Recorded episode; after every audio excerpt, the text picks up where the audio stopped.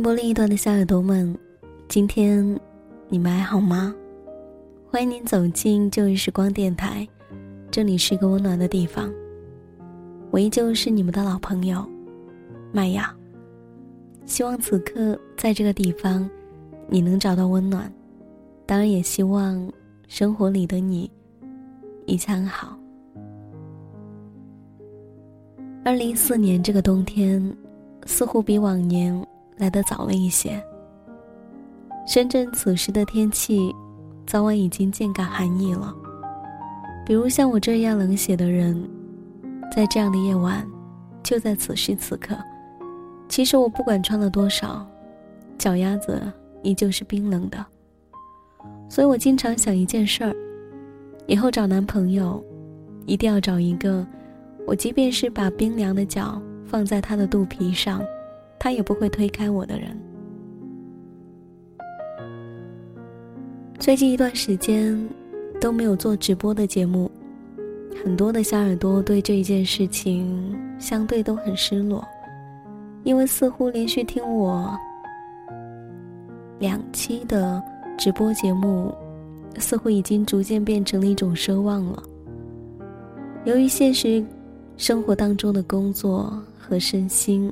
都开始忙碌的原因，所以呢，连续接节目对于我来讲，已经变成了一种不太可能的事情。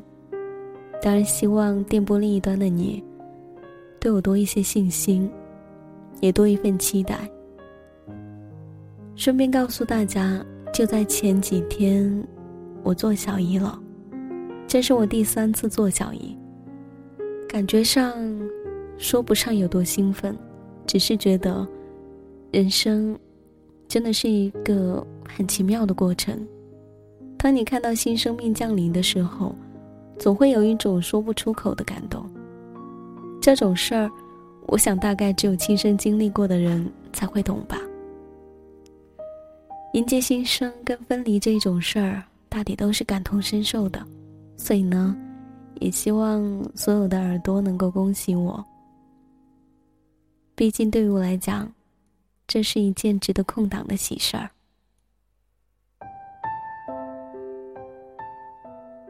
我在这个地方讲过很多的故事，大抵都是不太完整的。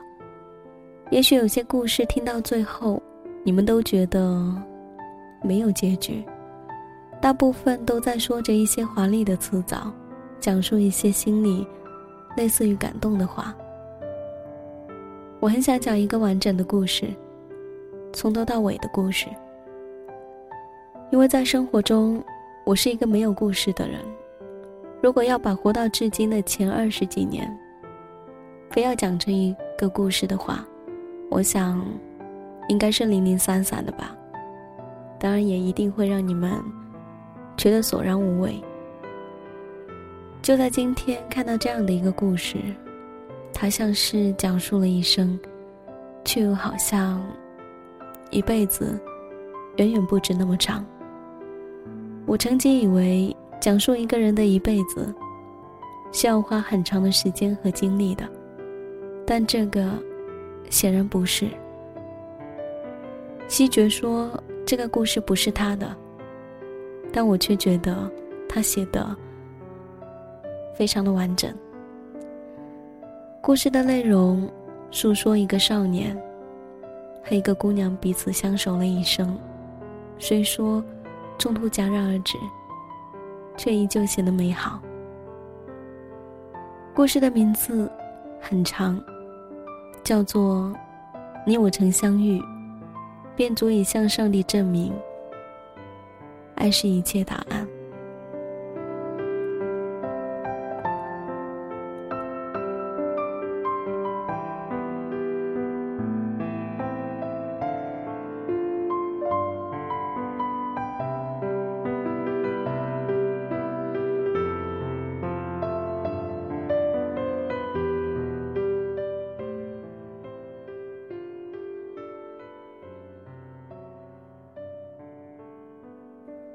前几天，写了这个故事。我跟南说，我不是故事中的人，我只是一个听众。我写不来完整的故事，难说，他很感动，感动于我记得的每个细节。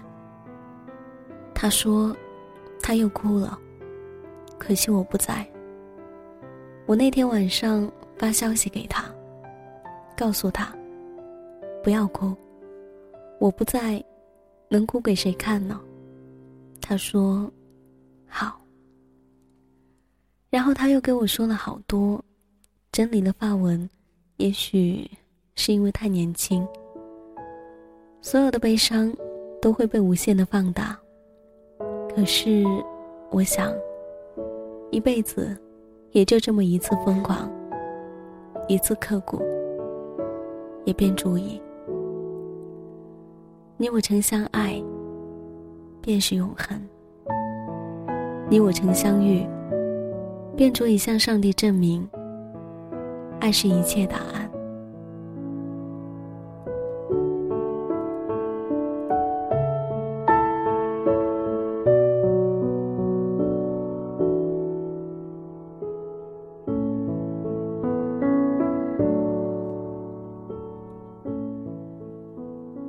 零六年九月，他高三，我高一。我是值周生，去他们班查卫生。他们班黑板擦巨脏，这是要扣分的。我就抹了一把给他这个生活委员看，他就用他们班擦黑板的破抹布擦了我的手，一边擦还一边说：“小妹妹，一点儿也不脏。”那一个礼拜，每次去他们班，他们班的男生都起哄说：“小妹妹，你又来了。”到了十月吧，我们俩就开始放学一起骑车回家。开始我真的以为顺路，后来才知道，他家住在镶红旗，只有下雨的时候才不一起走。有一回我痛经，没骑车。都没手机，也没法告诉他。我出小区，他就在我家小区门口等着；我坐二零幺去学校，他就在公交车后面跟着。那时候周一升旗都得穿校服，天气冷了，别人可以穿外套，国旗班的不可以。大概是十一月的中旬吧，有一天，挺冷的。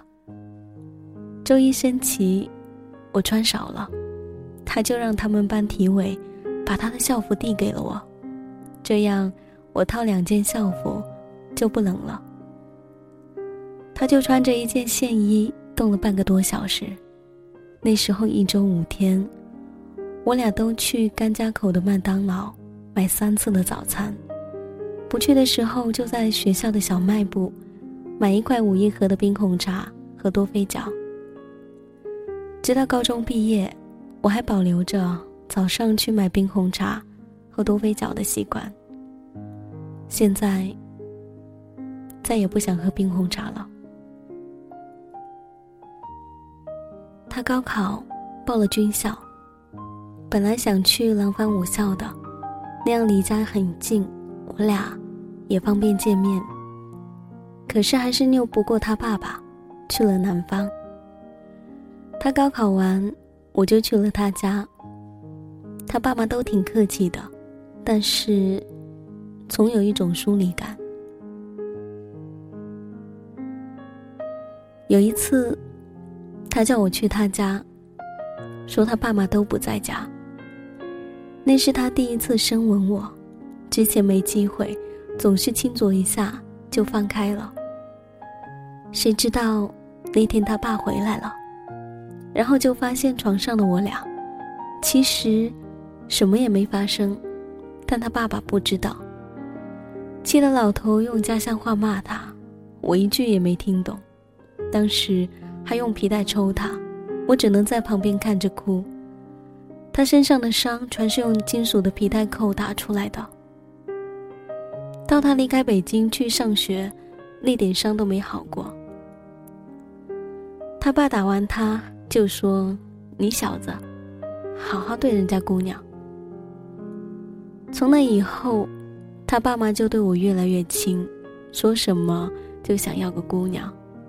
他是超生的，因为他，他爸爸还差点被转业了。那时候就想要个姑娘，没想到生了一个儿子，还差点送人呢。我那时候爱吃八喜，他们家附近的商店没有，他爸爸就开车跑老远去买。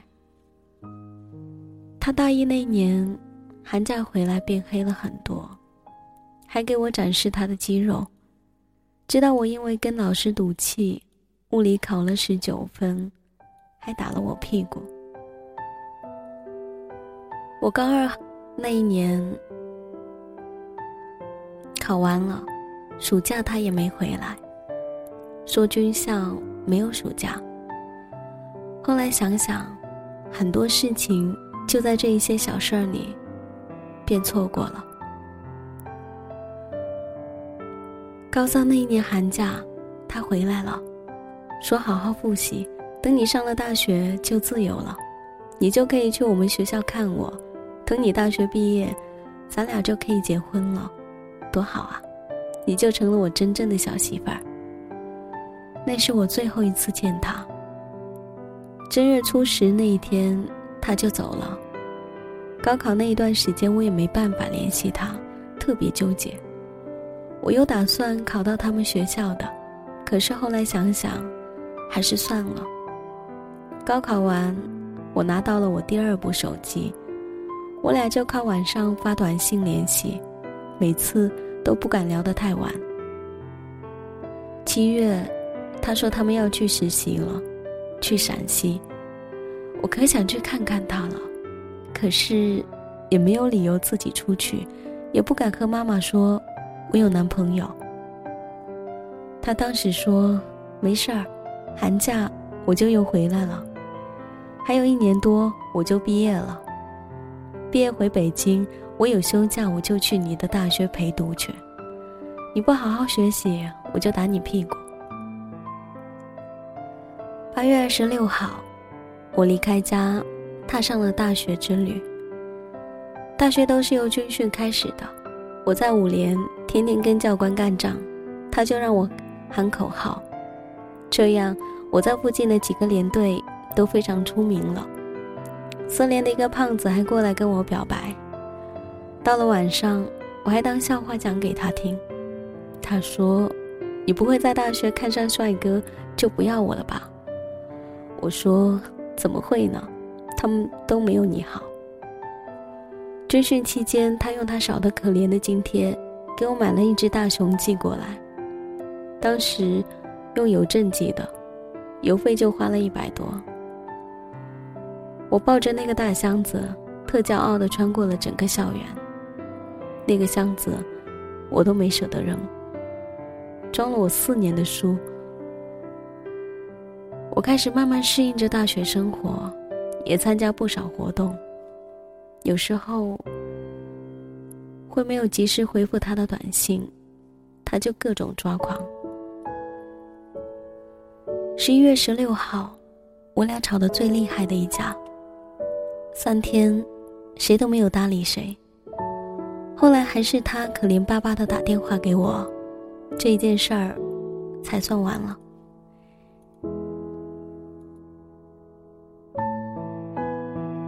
一切貌似都风平浪静。十一月二十三号，他像往常一样叫我起床，然后就挂了电话。这是我俩最后一次通话。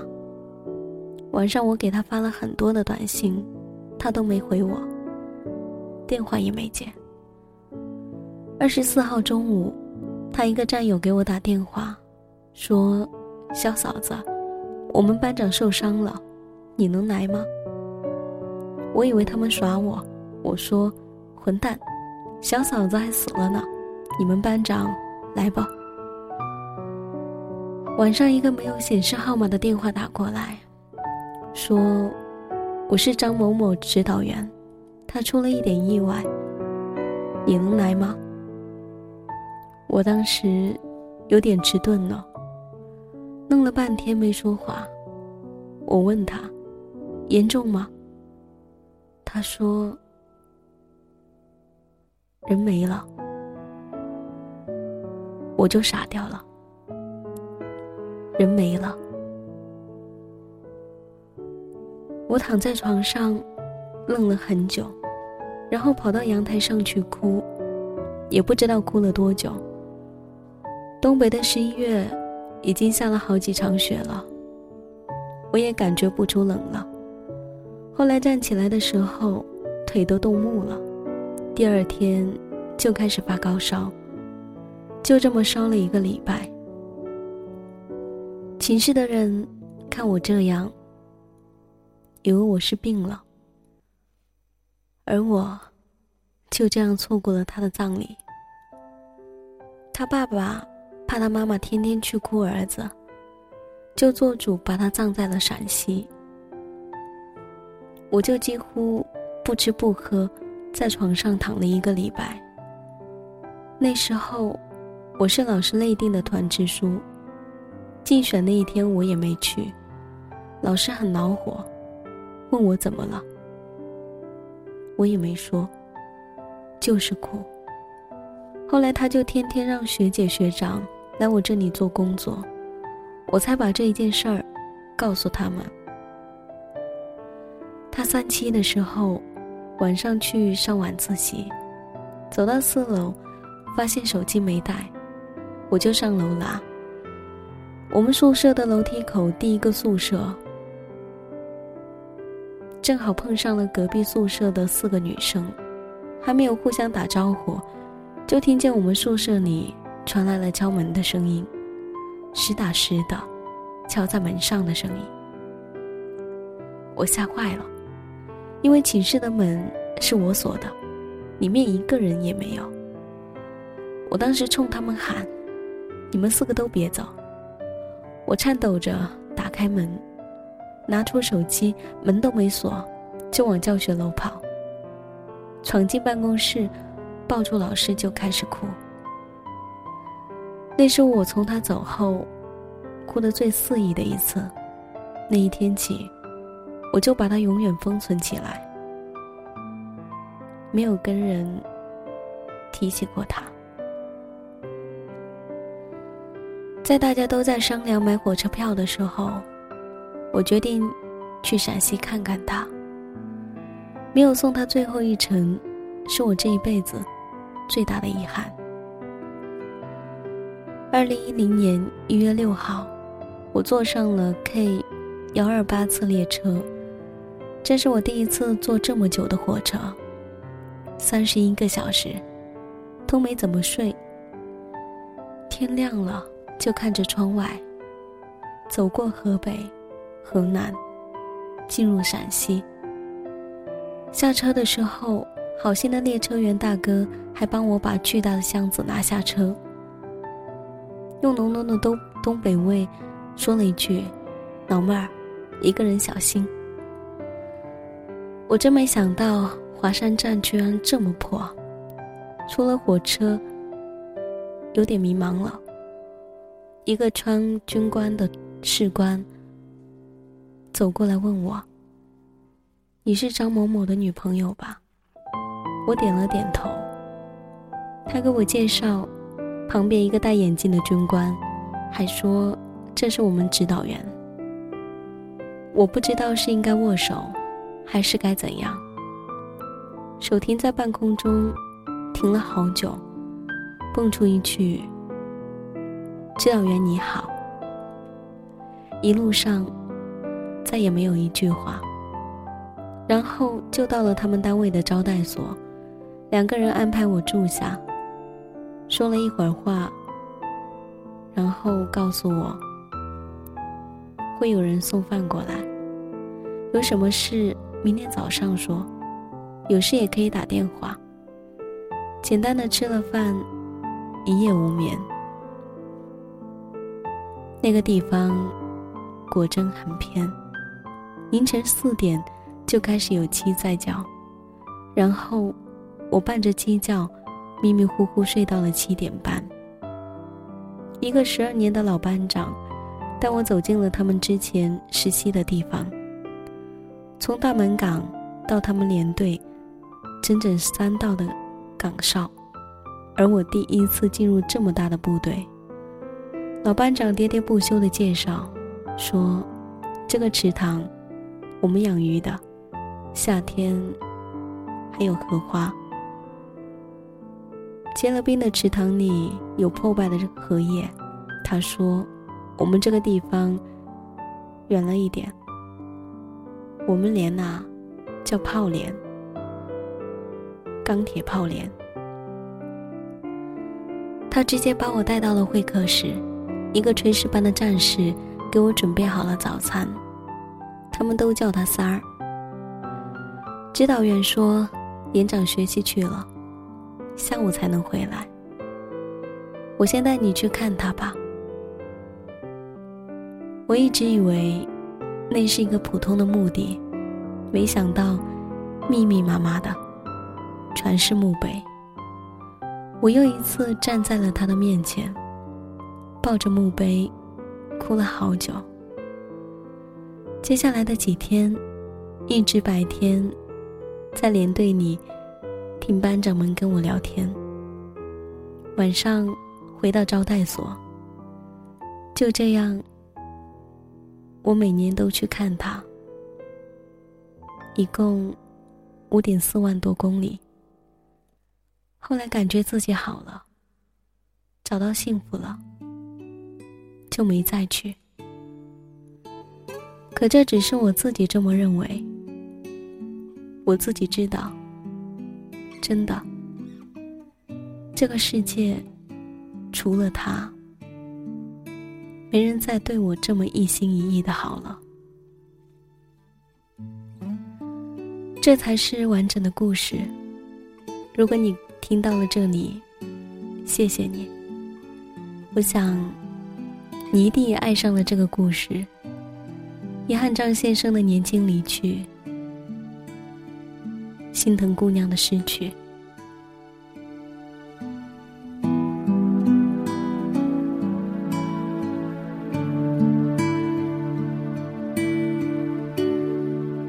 在梦中，你的脸，那距离不曾有改变。白的是过往